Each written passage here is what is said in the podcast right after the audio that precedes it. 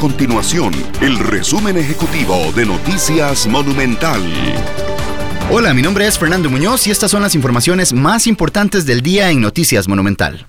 El presidente de la República, Carlos Alvarado, realizará una visita rápida este fin de semana en Guanacaste para la conmemoración de la anexión del partido de Nicoya en compañía de la primera dama Claudia Dobles. En la agenda del mandatario destaca la entrega de ofrenda floral al monumento de la anexión, además rendirá cuentas virtualmente sobre la inversión en la región Chorotega, atenderá medios de comunicación y participará en la sesión del Consejo Municipal organizada por el Ayuntamiento Nicoyano.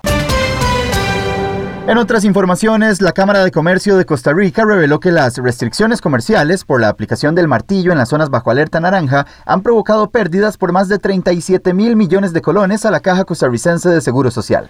Los comerciantes también indicaron que entre enero y mayo también se generó una caída importante en la recaudación de impuestos que, según sus proyecciones, alcanza los 82 mil millones de colones. Estas y otras informaciones las puede encontrar en nuestro sitio web www.monumental.co.cr. Nuestro compromiso es mantener a Costa Rica informada. Esto fue el resumen ejecutivo de Noticias Monumental.